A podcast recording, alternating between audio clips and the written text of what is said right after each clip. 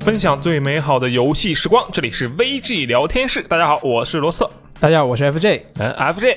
昨天晚上有没有进行一些运动？运动是哪对方面呢？呃，游戏方面的运动啦，游戏方面确实啊、没有。啊，为什么这么问呢？因为我昨天晚上我就运动了，我和一位新认识的朋友一起在王者峡谷进行了一番厮杀。啊，厮杀完毕之后，抬头一看，我去，快凌晨一点了。这时候就发现，哎，刚好可以衔接 EA Play 啊的一个发布会，对不对？嗯，然后我当即决定睡觉，为什么呢？因为啊，明天还要上班，对吧？没错啊，然后就睡觉去了。但是今天早上我一看，哇，EA Play 公布的这些东西，我就感觉很兴奋。所以说，今天我们就来聊一聊。嗯准确的来讲啊，也不是整个 EA Play，因为它其实还公布了一些很多其他的杂七杂八的东西，对，比如说 A 派的新赛季的预告片啊，它也公布了。那新英雄长得跟真人快打里的那个零度似的，戴着个小兜帽，然后跳着舞，看起来特别的优雅啊。嗯这些东西呢，我们就也不太懂，就不多说了。嗯，主要还是聊两个我们相对来讲比较熟悉的东西对。啊，是什么呢？还非得给我们讲一下。哎，首先就是这个很多人关心的，已经传闻传了很久的，嗯死亡空间》重置版，哇哦，这个就很厉害啊。嗯那这个东西是正式在昨晚是正式公布了。那这款重置版呢，它会由这个 Motive Studio 用这个寒霜引擎来嗯进行完全的重置，哇哦，会对原版游戏的部分故事和角色、游戏机制进行改良。然后呢哇哦，这款重置版它会登陆 PS 5和 XS 这两个次世代主机平台哦以及 PC 平台。嚯！啊，我看到这个登录平台，我就对它有点期待，就是因为它是次时代限定是吧？没错，就是因为毕竟现在我们手能够看得到的次世代游戏里面，还没有暂时没有一个就真正让我们觉得哇，这个就是次世代的感觉嗯的，就也没有一个非常强烈的这么一个对象嘛， ，OK，是吧？那所以我每逢看到这些只登录次世代主机平台的游戏，我就会有这样的一个期待嘛。好。你怎么看这一次？啊，我觉得这一个东西，如果它只登录次时代的话，嗯，啊，其实对我来说没有什么影响，啊，因为还 没有，因为是这样，因为它的一些改进，就是它目前已经公布的一些改进，嗯比如说这个消除加载场景，对不对？对，啊，像这样的改动，啊我也不会觉得哦，这一定必须是次时代平台版本的吗？那我觉得 PS 四叉一叉应该也能做到啊。你觉得他就做得到是吗？对，我觉得他们能做到。嗯，因为其实很多无缝加载的游戏嘛，非常的多，而且就以《死亡空间》来举例，嗯《死亡空间二》就是无缝的呀，它就一直推。它它无缝是指有一个隐藏的那种场景，让你就是隐藏加载，还是真的就不加载？它的无缝，如果你要硬说的话，你可以说在电梯里的时候是在加载的，啊你可以这么说。但是那很多游戏都是这样的，那战神还一镜到底呢，它不也是在对那个空间里穿来穿去嘛，一个对白门，是对吧？就这些所谓的加载的技巧嘛，我们之前也就讨论过很多了。是，所以说，你单说啊，我们这次致力于消除这个隔阂啊，我们就是要塑造沉浸感。那么我会觉得你也没必要非得只登录次世代平台。那么既然你只登录次世代平台，我可能会期待啊，有更多的或者说寒霜引擎在这款游戏的表现上会有一个爆炸式的增长。啊，对，我会期待这件事情。嗯而且再说回他说的这个加载啊，嗯初代的加载其实是挺蠢的，也不能说挺蠢的，就是初代的关卡是感觉是非常强的，嗯，因为它是这样，就伊萨克、艾萨克艾萨克，在宇宙飞船里嘛，嗯其准确的说是一个空间站，然后在这个空间站里，它实际上是要坐这个列车在不停的月台之间来回的往返，就这个部门是干嘛的，那个部门是干嘛的，然后每个部门之间是用月台一个呃类似火车一样的东西连接着。那么每一章呢，实际上开头除了第一章的开头，不对，第一章的开头也是。啊，第一章的开头是也是一辆列车，只不过那个车并不是后面的所有的那种空间站内站内的车、啊，嗯是一个主角他们过来的车。然后每一章的开头与结尾都是一辆车下车下列车，然后啊，我们又来这里了。然后结束的时候回到列车上，我们要去下一个地方了。然后因为你上一章结束的时候在列车里嘛，你下一章开始你又从列车上下来了，啊，它每一关都是这样的一个节奏。那确实是很有很强烈的一个我过了一关的感觉。对对对，它的这个分裂感呢是比较强烈的。嗯相比之下，《死亡空间二》做的就比较好。我刚才也说了嘛，比如说你从你在一层这个呃类似于一个生活区的地方进行这个探索之后，然后你坐电梯坐到了楼下，嗯，这时候电梯里就突然右下角慢慢的显示了一个字，就第二章。然后这时候啊，你来到第二章了，相对来讲哦，感体验的提升是比较大的。嗯所以说，《死亡空间一》要在重置版里消除这个加载的感觉，嗯我觉得其实它需要做比较大的调整，哦，因为你想啊，那我刚才也说了，原版就是坐火车到另一个地方，坐火车到另一个地方，对那你要无缝的话，你坐火车这段你要怎么处理，嗯对不对？除非你说你像掠食那样处理，但掠食也不太可能。掠食的处理方式是什么呢？掠食的处理方式是，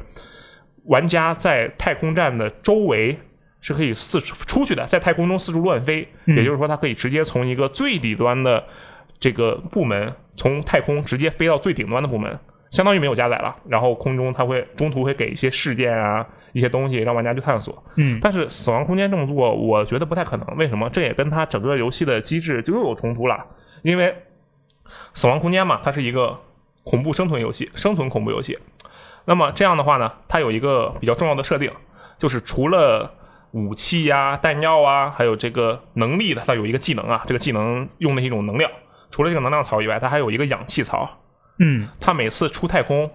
去，或者说进入真空状态，都是要消耗这个氧气槽的。哦，那他就不可能像掠食那么处理这种两个部门之间的连接的方式，不然的话，他那没你法慢慢去探索，对是你吧在？外面来来回飞那个东西，你上限提升到最高也就一百多秒的一个氧气槽，嗯，对吧？吧？这个其实是比较奇怪的，就是他要如何去消除这个加载的感觉，我是比较好奇的。嗯，我看我看外媒的报道，我感觉他的说法好像是就是像我们刚刚说的那种，像战神里面什么抬起一个柱子让你过去，其实他在加载嘛，嗯，像呃或者是古墓丽影那种，嗯就钻专钻墙门壁缝儿，嗯对对对，就这种，我感觉我从那个 PC Gamer 那个报道里面看，我感觉他说的是连这种他都会减少或者是不会有。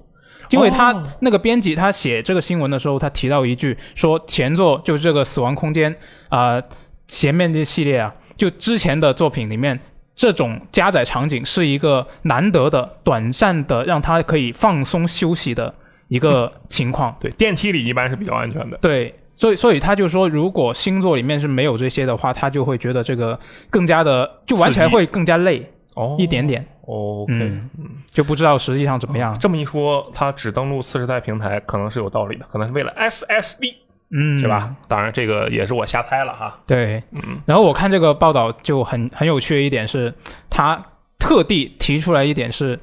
这个《死亡空间》重置版，嗯，不会有内购。啊，它初代也没有内购啊。啊，对啊，就就主要是，其实他说的是，他里面提到那个制作人就接受采访的时候说嘛，嗯我们从过往的内购方面的错误里面吸取了教训啊啊，我们不会再犯这样的错误了。对当年《死亡空间》这个系列也可以说是，呃，传统单人游戏去转变成那种类似于内购啊、氪金啊这样的服务型游戏的一个探路急先锋啊。嗯为什么呢？《死亡空间》初代我们就不说了，它是一个很很标准的单人游戏。在二代的时候呢，首先二代其实是没有什么内购的，但是它有一个多人模式嘛，嗯，这个多人模式你要怎么用啊？特别神秘，也不算神秘吧，《刺客信条》也这么干过，他是这么做的：说你买了我们这个游戏，除了这个碟片呢，还有一个马，哦，那个马是用来干什么的？这个马是用来激活你多人游戏的权限的，哦，你只有输入了这个码，你才能去玩多人模式啊。如果你买的是二手盘，哎，那你就只能玩单人模式，同时你可以试用两天这个多人模式的游玩内容，但是后面你还是要重新来选购一下。所以就是说，如果你买了一张二手盘，你是二手交易来的，那那个码大概率就被人用过了吧？对，对，那怎么办嘛？那你就要么你去找一个人单独买个码，嗯要么那你就不玩多人模式了嗯啊。当然，三代就更过分了，这就是另一个故事了。嗯，对，其实那个报道里面说，这个制作人我们吸取了教训，就那个编辑他有补充就是说，他觉得他暗示的是《死亡空间三》。嗯，嗯差不多应该是这样的。嗯不过我们再说回来啊，就只说这个游戏本身。我们刚才说的相当于是呃，《死亡空间》重置版，它可能会有一个怎样的这个意义啊，或者它的考虑是什么，嗯它的一些情况。我们就说《死亡空间》初代这个游戏本身，我觉得这游戏特别好。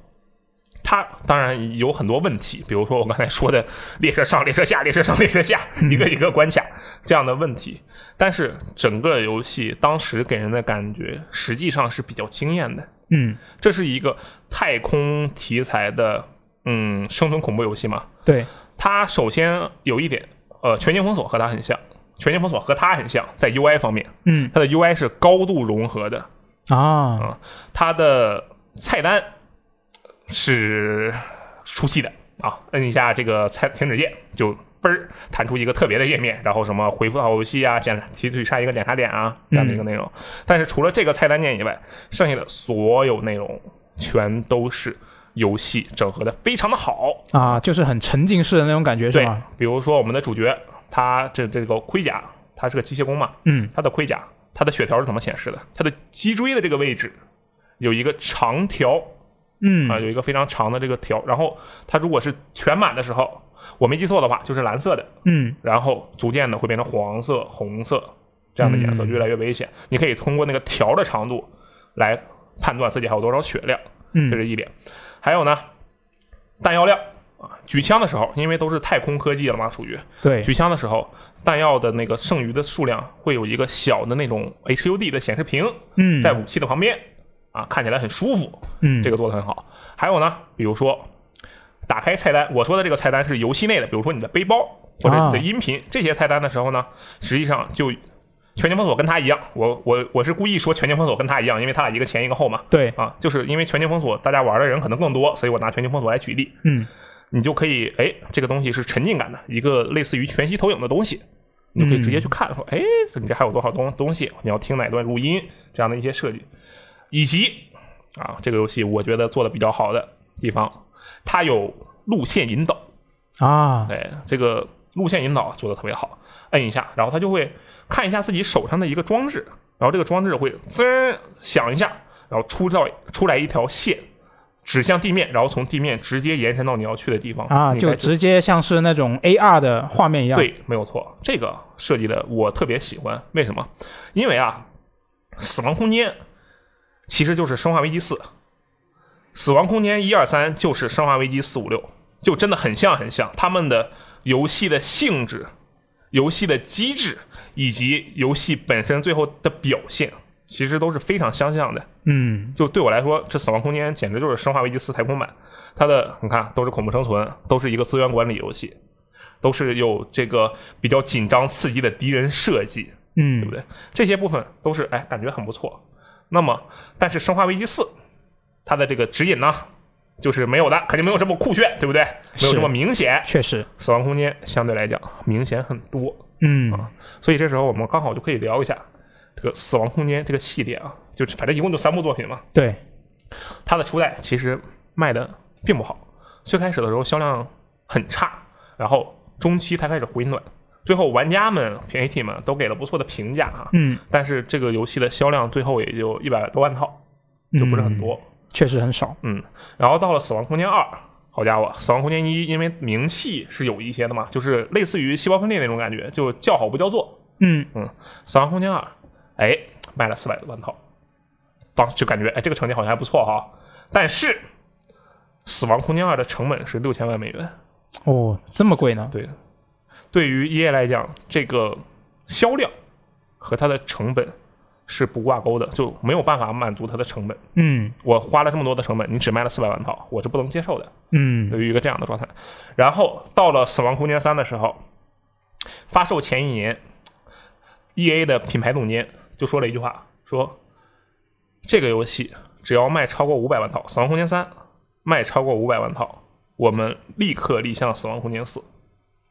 啊，那么我们就可以猜到了，就他没有卖到五百万套。嗯我我觉得从这一点上，就很多玩家为什么会骂 EA，其实是很很好理解的。一个生存恐怖游戏，你指望它卖五百万套，那怎么可能呢？那确实，对吧？生化危机四五六，呃，五代的销量是最高的，嗯它能卖那么多万套，首先我且不说《生化危机》确实是因为啊，我们有双人合作了，它的玩法的可玩性上有一些更多的提升，同时呢啊，感觉门槛也更低了一些。但你要知道，《生化危机》是一个系列很长很长久以来的牌子，对那一座里面有克里斯，有威斯克，有吉尔，嗯《生化危机五》，它有这么多自己的东西，有一些系列的情怀在里面。但《死亡空间》有什么？《死亡空间》是没有的呀。对，那那《死亡空间三》，你还把它变成了一个双人合作，并且动作性极强的一个游戏，生存恐怖感变得非常的低。你指望它去卖五百万套，这个本身就是一个不现实的事情。我觉得当时他们可能就是要搞它，就是你别做了，我给你定一个你做不到的目标，嗯，就造成了这样的结果。然后那《死亡空间》就一直沉寂下去了，对吧？嗯而且其实很有趣的是，它的这个销量曲线就是比较低，然后再高，特别高，然后又稍微低一点，这个销量的曲线和《生化危机四五六》也是比较相似的。《生化危机四》，当然现在的《生化危机四》销量已经非常高了，已经一千多万套嗯了，但是那是三上真司掉了无数个头换 来的，就它已经登陆无数的平台了，对不对？嗯，那么正常来讲，我们只算它第一个平台或者说早期的销量的话，它的销量曲线也是四，稍微四其实也不低啊，就已经比较高了。然后五代比四代还要高，六代比五代稍微差一点，它是一个这样的曲线。嗯，所以说，从这些角度来讲，我觉得哦，他们好像。但是呢，这里我要提出一个《死亡空间》特别有趣的地方。是什么呢？嗯，这《死亡空间》刚才不说了是太空题材恐怖游戏嘛？不对啊，首先你玩了《生化危机》，再玩《死亡空间》，你肯定会觉得特别开心，因为这属于另一个题材了。而且《死亡空间》有一点很重要，人家都是爆头，对不对？生化危机》爆头或者打眼睛，哪有眼睛你打哪儿，肯定没有问题。《死亡空间》是干嘛？它是切割，就是面对一个怪物，你爆它的头是没有意义的，你要断它的行动能力。肢体，对你把他的腿干掉，这时候他就开始在地上爬，他就很虚。这时候你再把他的胳膊干掉，然后他就死了。啊，把它削成人棍，呃，对你说的有点恐怖，但是确实是这个意思。嗯他的这种设定在当时大家会觉得，哦，这好新鲜啊！而且加上当时主角的那个武器就是一个切割机嘛，它是机械工嘛，它这个切割机，我觉得哇，这个东西太酷了，就这个设定是很新颖的。嗯而，且这个游戏还有一点，最后一点啊，我觉得特别棒，就它有一个补刀的设定。补刀，对，就他可以随时随地的去踩，拿自己的那个脚去踩，再加上他穿的那个盔甲厚重感就非常的厚重，给人感觉，啊，动力装甲的那种，对，很感觉很厚重。然后一脚下去，那个哇，那种沉重感，那种哇踩着好疼，然后加上整个屏幕也会跟着抖动一下嘛，嗯，这个感觉非常的爽。然后如果你把一个敌人打倒了之后，你就过去咣咣踩他，然后就看他那个胳膊呀、血呀、脑子呀就乱飞，这小怪物感觉特别的可爱，我觉得这个嗯啊，怪不得这个游戏被禁 播，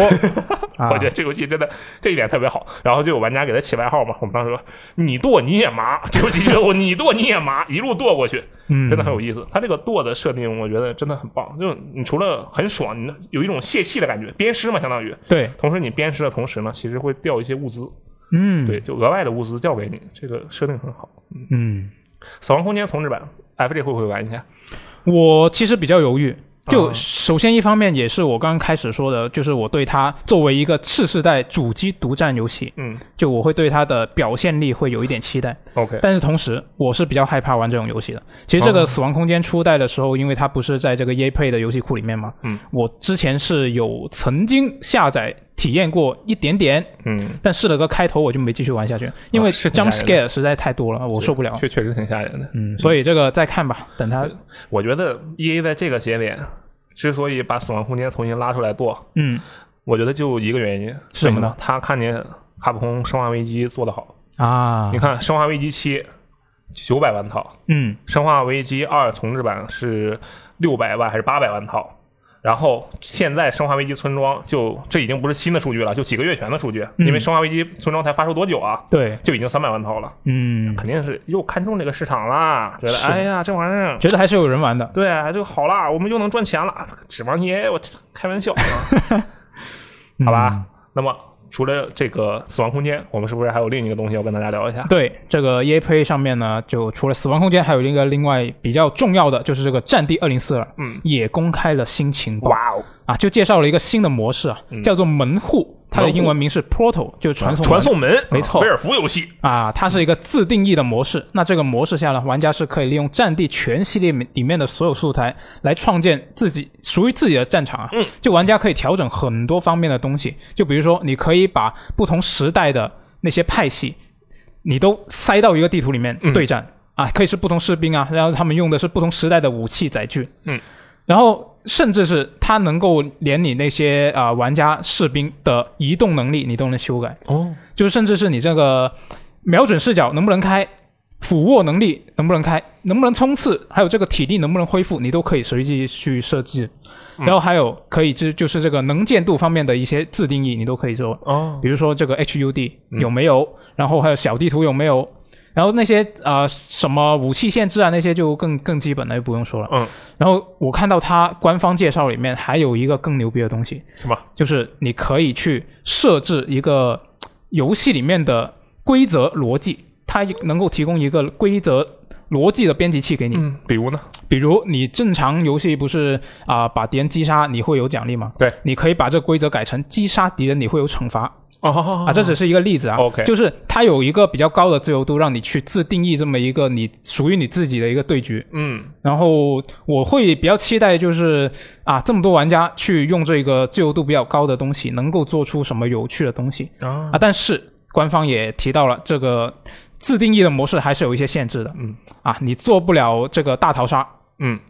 他就特地举了这么一个那例子是我官方自己都没做，让你们做，啊，对，就他他特地去说了这一个，我们啊、做不了大逃杀，嗯他应该是预想到了很多人看到这个啊，我那我是不是能够做这么一个东西？嗯，啊，其实不能。它整个的逻辑应该还是建立在双方对抗的这个大的至少一个基本的规则前提下，嗯然后可能这也是他做不了吃鸡的原因。嗯嗯，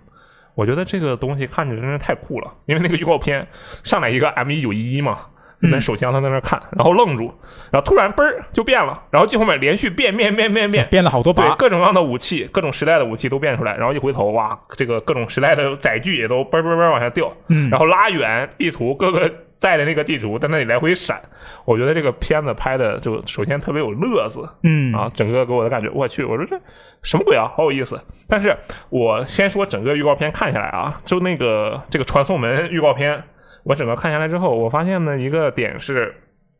它的这个全系列到底够不够全？因为我怀疑它其实不够全，啊，为什么？？呃，虽然有些其实属于那种资料片或者 DLC 那种了，嗯嗯但是是吧？比如说《战地英雄》，这是一哦个 EA 出的萌萌哒的一个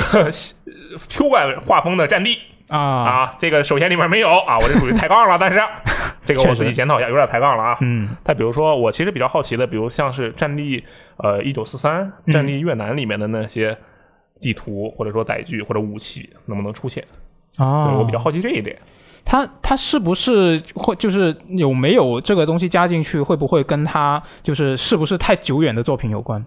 那应该不是，一九四二也有啊，对不对？啊？那也一对，九四三比一九四二晚很多很多年，你别看它俩名字上只差一年，嗯但是实际上一九四三已经是 Xbox 三六零时代的一个作品了，它是 XBLA 作品，对，嗯所以它应该是不会考虑这个时间的问题。嗯然后我关注的另一个点就是它语音的部分，我预告片里它有一些那个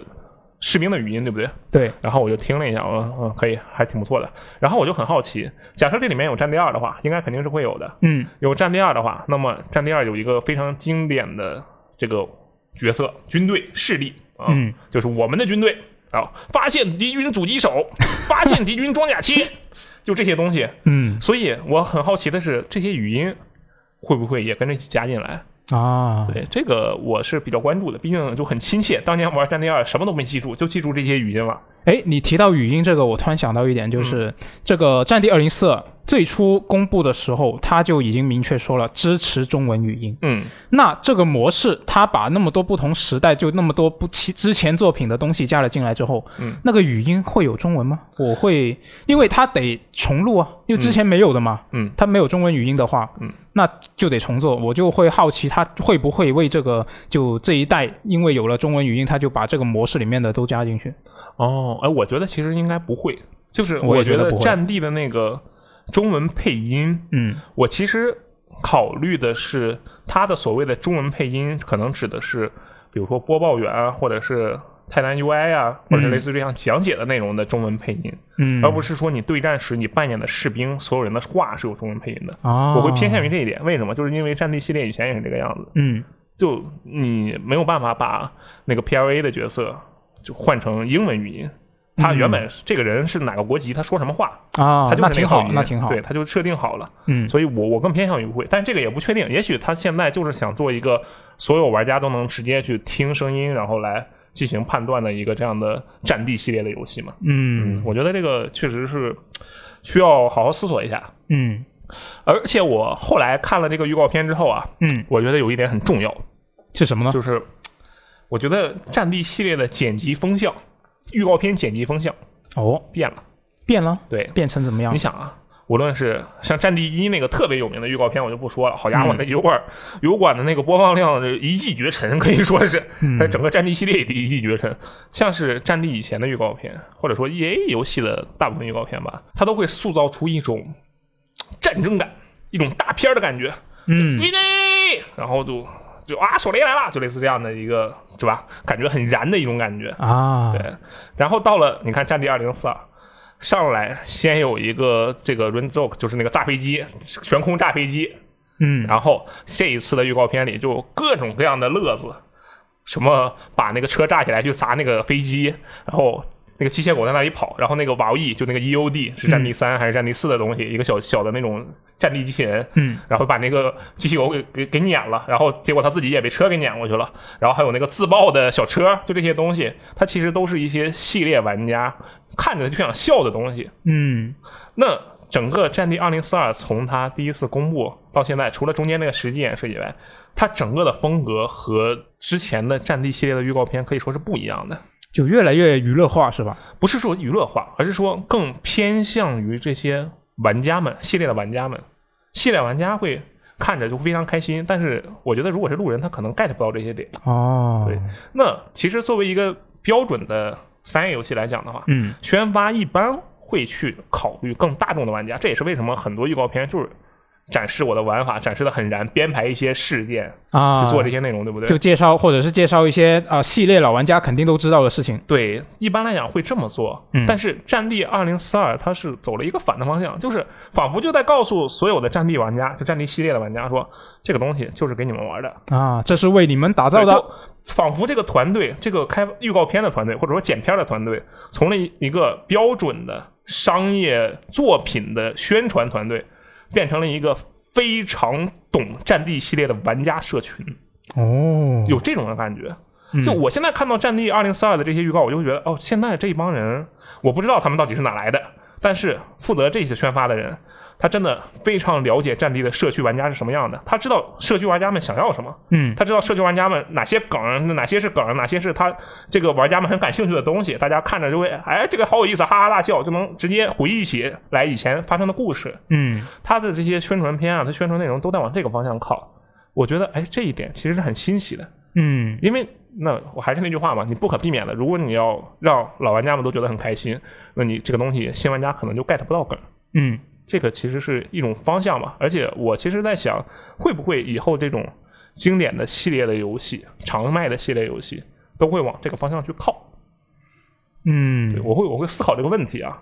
就是如果它本身这个系列已经有足够大的一个玩家基数的话，嗯我觉得它这么做肯定是没什么问题。确实，但如果它基数本身也不是非常大的话，那这个可能会不会有点冒险？对，就变成了圈地自萌是吧？对啊，对啊，嗯，这个嗯，我觉得可以考虑啊。然后我就大概说一下，因为其实也就看了个大概嘛。嗯这个我们出的时间也比较急，是，啊，我看到了一些元素，就随便一扫就能看出来的，是我相信所有玩过《战地》的玩家都能看出来的。嗯，它中间第一个片段是那个一个人举着手雷要丢出去，结果刚喊了一个 “rain out”，然后结果没扔出去呢，就倒了嘛。对然，后那手雷掉下来，嘣嘣嘣，上面那个拉环是那个《战地恶人连》的那个标志，就一个小笑脸嗯啊。这个，然后还有他那个机械狗对 WoE 那个我就不说了，之前已经说过了。嗯还有这个小刀大战这个起搏器，就是心脏复苏的那个东西，嗯拿小刀两边互怼。我当时看见这个，我真是笑的不行，我就想这是所 有人的梦想 啊！但是有一个问题啊，